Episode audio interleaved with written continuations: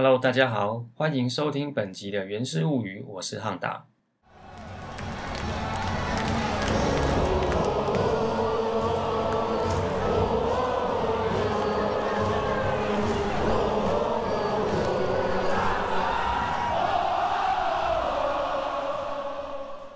这个这一集的《原始物语》是我们《原始物语》第十三集哈，预计上架日期是二零二一年的八月十七号。那么上周呢，第十四周呢，相信大家都还是应该也有稍微关注一下中信兄弟跟统一师的天王山之战哦。那这一个系列的比赛其实是从魏全龙跟统一师打到天昏地暗的比赛就开始算了哦。那那一场八月十号魏全龙对统一师的比赛当中。有出现的这个投手要牵制一垒，结果球滚着滚着滚着就滚到了场边的钻石席，那他没有弹回来，因为台南球场的钻石席从球迷要走进去钻石席是它会有一个跟球员之间的动线的交错的地方，那那个地方呢，他们是有做一个活动的隔板，活一个算是一个活动的门啊，那平常球员要走动的时候就会打开这个门。呃，等到比赛时候，如果说球员不需要从那边穿过去的时候，那个门就会关起来。结果那一颗球就这样弹着弹着，它就从那个门的缝下面，因为它下面是有点空间，就这样弹进去观众席。那后面也引发了到底应该要停在二垒还是三垒的一个疑虑啦。那会提到这个东西呢，其实呃，主要不是要讲比赛，比赛的这场比赛部分就让光头跟思文两位去讲就好了。我我只是顺便要讲到关于。台南球场的钻石席啦，其实就是球场的场边席。那中职目前哦，其实有两个球场有场边席，一个是台南球场在靠近一垒这边的钻石席，另外一个呢就是桃园这边在去年新启用的 Roxy，Roxy 这边是一三年都有。那这两个球场的场边席特点也不太一样哦。桃园球场这边的场边席，就 Roxy 呢，它其实离一三垒的距离是比较近的，它伸的比较进去，因为牛棚区是在外面，并不是在场内，所以说它可以尽量尽量的往一三垒方向过去。那我去年也去过了几次啦，其实我觉得那是一个，如果说你是要认真看比赛，本职的认真看比赛的话，那是个蛮不错的地方。那一三垒的部分的话，我会比较推一垒。因为一垒基本上每一个打者都会往你这边冲，那台南那边的部分呢，是因为它的牛棚区域还在场边，所以台南的钻石席就离一垒会比较远一点，它会比较靠近右外野。但是呢，它有个好处，呃，它的特点呢是台南的钻石席本身是完全没有护网的，等于说是没有任何的一个保护设施。所以呢，只要有右外野的飞球，不管是靠近边线，或者是说是界外的飞球，往钻石旗这边飞过来，都会非常非常刺激。然后呢，顺便一提的是，因为台南钻石旗它比较靠近外野，所以它在那个最靠近垒线的那一排啊，基本上呢，呃，还蛮推荐给各位喜爱球员的球迷们。像我们这去年呢，其实我们几个球迷曾经救了一团，在去年的中秋节，跑去台南看的比赛，就是因为那是乐天桃园队同一师的比赛，然后那几场也是当年的草地音乐节，那其中有一天呢，我们就买在钻石席，然后呢，基本上呢，我们这一大团的女士小姐们呢，我们就把这个最靠近垒边的位置让给他们。为什么要让他们坐那个位置呢？因为那边离林安可最近。那基本上呢，他们度过了一个非常赏心悦目的比赛的过程。那台南的场面席，因为钻石席只有盖在一垒边线靠近右外野这边，所以台南棒球场就变成中职目前唯一的一个不对称的球场哦。不管是这个不对称的设计，或者是说场边席钻石席这个设计，看起来。之后的亚太棒球场应该都不会有，因为目前看到亚太国际棒球场的模拟图里面，它本身就是一个很对称的设计，然后它也没有类似的一个很特别的长边席。以我的角度来讲，它就是一个蛮无聊的球场。当然了，这个台南市立棒球场常常大家诟病，就是说它是一个蛮老的球场，然后它的空间非常的有限。那我相信，以球团或使用单位的角度来讲的话，它的空间真的非常非常的少。因为球场的行政空间跟球员的练球空间，主要就是各位去球场里面观众席下方的那些区域。台南球场这个部分先天上就等于就少人家一半。如果说各位有机会去台南球场看看的话，它的观众席这一块其实本身就没有很宽啊，等于说你第一排到最后一排的那个距离其实并没有很长，那也导致说它下面。行政空间，或者是说球员要使用的空间，也就变成小很多。呃，球迷来讲的话，当然也有我听到很多人说，哎，他觉得这个球场就是又小又旧，就很不飞选啦，哦，非常的古早味。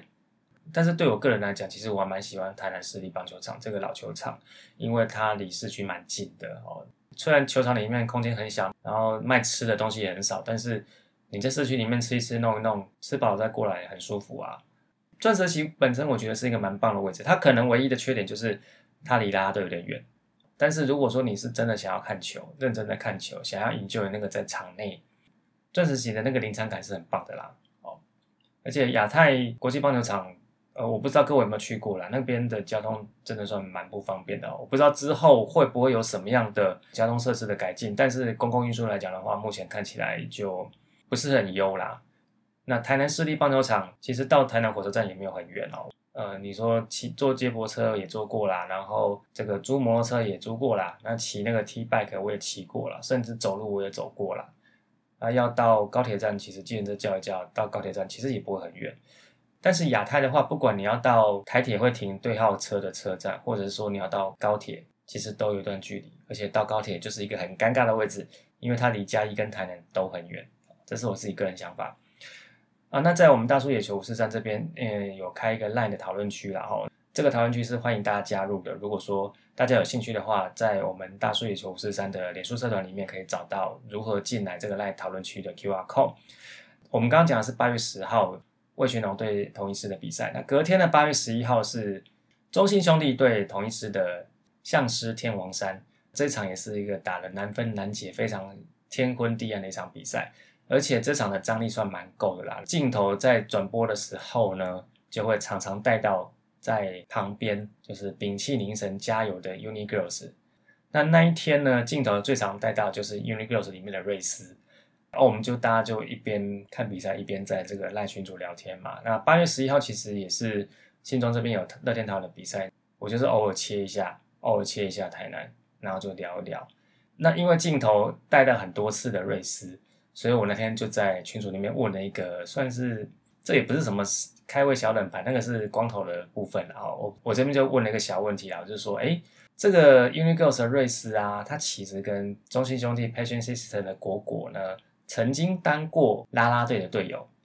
那么请问他们是在什么时候当过啦啦队的队友？这是棒球队的啦啦队哦。那给大家去做一个算是一个小问答。好，那当然那天我有后来有把答案讲出来。今天这一集我也会把答案说出来。不过这个答案呢，我就是在这一集的最后面再跟大家做解答。那再来呢，一样是我们的原名众生相。那我们这次第二集呢，我们请到了许尼可。那我们就来听听看尼可的录音喽。大家好，我是尼可，我是乐天桃园的球迷。一开始呢会。看棒球是因为弟弟和爸爸都在支持第一金刚，但是他们的战绩实在是太差了。看久呢，我就想说，他们至少赢个一两场也好。后来转成呢蓝六熊之后，渐渐的我就发现，哎，瞬时连线出来那种感觉让人很热血，很很想要就是看他们有很很好的表现。所以呢，看着看着就爱上了棒球。那去蓝米狗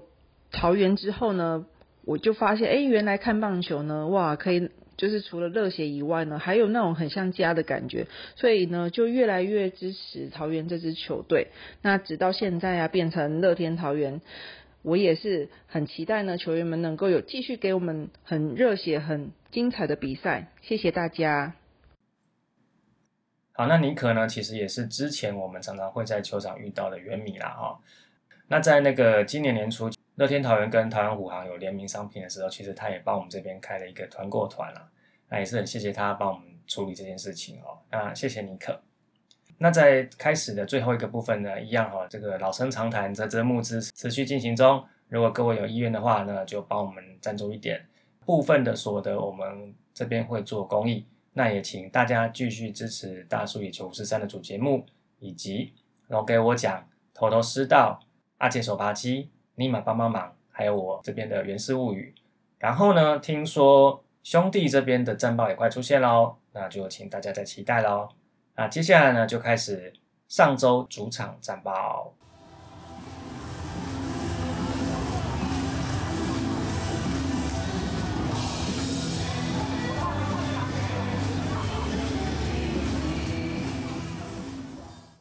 那接下来呢，就开始上周比赛回顾。好，那在上周呢，英赛四场，完赛三场，其实是补赛周了。在八月十号这一天，本来要去洲际跟中信兄弟打比赛，但是因为天候不佳，所以延到了下周八月十八号，就是补赛的补赛周。那剩下的三场的部分呢，第一场是八月十一号在新庄，这一场乐天桃园以三比五输给了富邦悍将。乐天桃园的先发投手欧菲登呢，先发六局丢了九十七球，被打七次安打，投出了一次的四坏球，有五个三振，四分的折失分。富邦悍将这边呢，则是派出了猛汉，他三点二局之后因伤退场，他投了七十四球，被打八支安打，丢出两次四坏球，有两个三振，有三分的自责分。后援投手的部分呢，我们这边就是后面派出了尤朝伟和陈宇勋，那两位都还中规中矩。呃，陈宇勋的三个出局数都是靠三振拿下来的哦。进攻的部分呢，虽然这一场是输球啦，不过马杰森这一场有单场四十安打，而且他有一支二连打，其实差一点点就轰出去，生涯首轰差一点点啦，那就再等等了哦。守备的部分呢，其实二局下的时候，余德龙处理王正堂的飞球有点瑕疵，在八局下的时候呢，林晨飞处理范国成的滚地球传一垒的时候，准心没有抓好，传高了。这是八月十一号的比赛。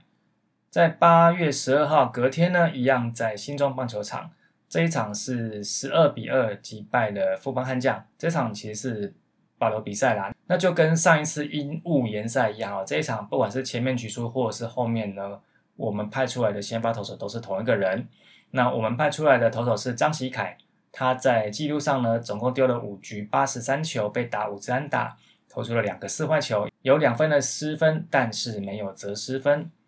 那富邦悍将呢，在一开始的先发投手其实是优马啦，他投了二局，花了四十球，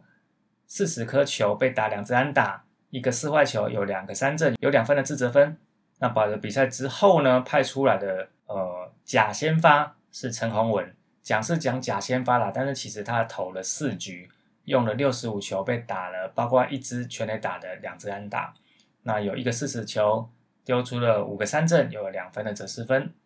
那投手的部分呢？猛快呢，在这一场转任中继，他在六局下的时候呢，让富邦悍将有一个满垒的残垒。猛快也是这一场后援投手里面投最多的啦，他投了两局，但是丢出了两个四坏球，一个死球，有两次的三振。那后面的叶嘉琪跟黄伟成就顺顺的把比赛走完。呃，在进攻的部分呢？哦，这一场有三支全垒打，分别是陈俊秀一支、廖建福一支，还有林立一支。八局下呢，其实邱丹有打一个非常有气势的外野飞球，他把球打出去之后呢，就来了一个很漂亮的甩棒，结果这一球在 warning 圈里面被截杀。下次我觉得笃定一点再甩吧。手背的部分呢，在一局下的时候，游击手林晨飞被量身高。我们讲的量身高就是对方打出来球，他要跳起来去接的球。那这一球帮他量身高量成功哈，他接杀了高孝仪的平飞球，有一点高度的平飞球啦。这个没有接到，那就是一样是安打嘛。那三局下的时候，李宏玉有一个补益。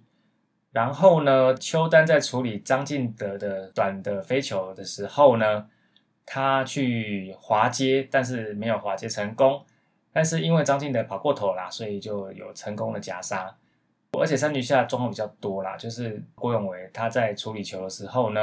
后脑落地伤退。其实如果大家回去去找这一天的影片的话，他那个状况其实真的是有点可怕啦。那个时候在场内躺很久，其实大家也都蛮担心的。去医院检查之后呢，大概就是轻微脑震荡，需要观察这样就好。那我们也希望他早点康复。再来是本周的最后一场，八月十三号回到桃园主场，这一场呢，乐天桃园以十八比零大幅度的赢球，取得了胜利，击败了统一师。我就问你各位，有多久没有看到在桃园球场的烟火秀了？这一场呢，统一师的先发投手是八月十一号先发投了一百二十八球，明显过劳的蒙威尔。那么呢他这一场先发三局用了四十九球，被打了七支安打，包括两发的全垒打，有一次的三振，有四分的折失分。那后面同一师的几位中继投手就状况也不是很好了，就一泻千里这样子。桃园这边的先发投手是黄子鹏呢，先发五点二局用了九十一球，被打了三支安打，有两次的四十球，投出了两个三振，但没有折失分。那后面几位中继投手基本上也都没什么问题哈，包括叶嘉琪、洪胜清。王义正还有最后一个豪进，那豪进呢，在投完这一场之后呢，他已经达成了连续十九点一局无失分的表现，基本上他站 C 拉面算是站得非常的稳哦，表现也非常的好。进攻的部分呢，林立在这一场单场有两支三垒安打，那林晨飞跟廖建富各有一发全垒打，都是打蒙威尔哦。进攻就是一路领先，一路把比分拉开。拉到八局下的时候，同一时这边派出大学长高国庆上来收尾，但是他还是掉了两分，破了他的防御率零了哦。呃，我只能说桃园这边还是照着正常的比赛节奏在走。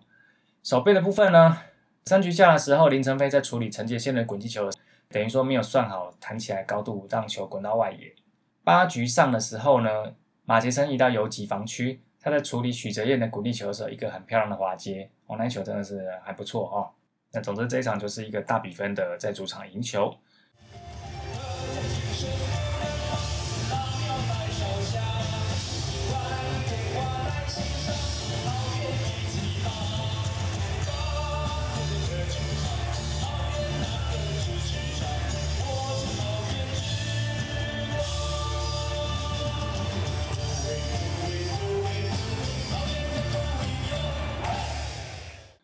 好，接下来是结尾的部分哈。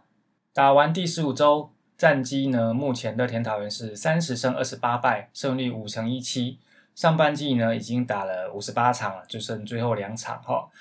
因为已经是注定没有办法封王了。那落后第一名的中信兄弟有三场半的胜差，落后第二名的统一是有两场的胜差。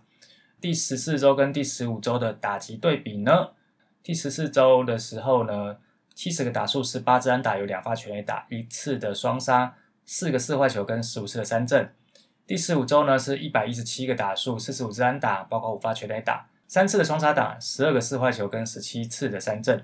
因为第十四周等于只打两场，第十五周打三场，所以在母数上面会不太一样。但是你可以看到，安打从十八支变成四十五支，全垒打从两发变成五发。这个都算是大爆发嘛，因为毕竟有两场开人家鲁格四坏球呢，等于是三倍，从四个四坏打到十二个四坏。不过三振并没有太多的增加哦，十五个三振变成十七个三振，基本上这个三振率算是抓得很好。投手的部分呢，第十四周总共十九局，面对七十六个打席，被打十三支打，有一发全垒打，投出了六次的四坏球，有十八次的三振，失分八分。那八分的失分里面，全部都是自责分。第十五周呢，二十七局，一百零六个打席，被打二十一支安打，没有被打全垒打，六次的四坏球，有十八次的三振，七分的失分，有五分的自责分。那一样哦，两场对三场，这个母数不太一样，但是这个被打的安打就比较多一点的，十三支变成二十一支，不过没有被打全垒打。不过四坏球跟三振反而都持平哦，没有特别多，也没有特别少，六次的四坏球跟十八次的三振。啊，这就是这两周的打击跟投手的比较。那本周的比赛呢？补赛周的补赛周，八月十七号礼拜二在桃园这边要对中信兄弟，八月十八号在礼拜三在洲际一样要对中信兄弟。那因为中信兄弟已经是 M one 了，所以八月十七号礼拜二这一场，可能又是中信兄弟有机会在桃园抛彩带的一场。去年的上半季也是发生过类似的机会嘛，就是去年二零二零年七月十二号的花果山保卫战，这个我在《原始物语》的第二集那个时候因为刚好开始停赛，所以我就把那一场拿出来回顾哦。那没想到过了一年，隔了一年之后的上半季，又遇到中信兄弟可能要在桃园丢彩带的一个状况。那这一次黄仔他有机会在桃园抛吗？我先给大家讲一下哈，不管任何记录都有改写的时候哦，这个要先跟大家打预防针。情感上，我们当然不希望黄色彩带出现在桃园，但是你没有办法预期。呃，而且说实在话，比赛是球员在打，我们在场边可以加油，但是我们没有办法直接去决定这个比赛的结果。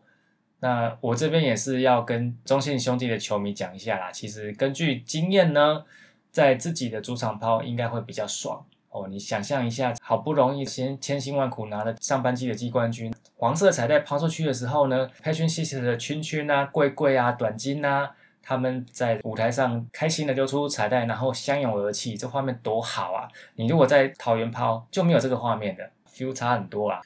但是呢，回来我们就要问桃园这边的问题了。我相信所有乐天桃园的球迷都不希望自己的主场被人家抛彩带。这是球迷不想被抛的想法，但是我不知道乐天桃园这支球队教练跟球员有没有这个决心。如果你们有决心的话，麻烦秀出来。然后呢，再来另外提一下跟乐天桃园比较没有关系的部分啦，就是在八月十五号礼拜天在新庄棒球场的比赛，那一场是同一师对富邦悍将在九局上的时候主审的好坏球尺度，基本上那一局打完。看起来主审等于是同时惹到了三队的球迷，挣扎拼冠军的同一师不满意，呃，在主场的富邦悍将也不满意。那乐天桃园为什么不满意呢？就是因为刚刚讲的，你们这场比赛不要搞事，我桃园就不需要遇到要不要给中心兄弟抛彩带的问题啊。那这一场的比赛是在新庄嘛，是同一师对富邦悍将嘛，所以我们这边要郑重澄清。这一次的争议跟圆梦一点关系都没有，不要再来扯我们了哈。不过这一次我们也要讲的是，一样是好坏球的尺度啦，电子好球带的必要性。那我自己个人是蛮赞成把电子好球带推一推，因为这样可以少掉很多争议。我每次只要听到这个网络在讨论什么圆梦主审什么的，我听到每次就很烦。中职裁判的好坏球一致性，其实我觉得还可以。每一个主审有他自己喜欢的口味，你总会遇到主审判的跟你想的不一样的时候。那这个包括说有两点嘛，就是说，第一个主审的设定的好球带跟你想的本来就不一样了。那第二个就是主审本身的一致性，再怎么一致，难免还是会有误差。主审设定的好球带跟你想的不一样的时候，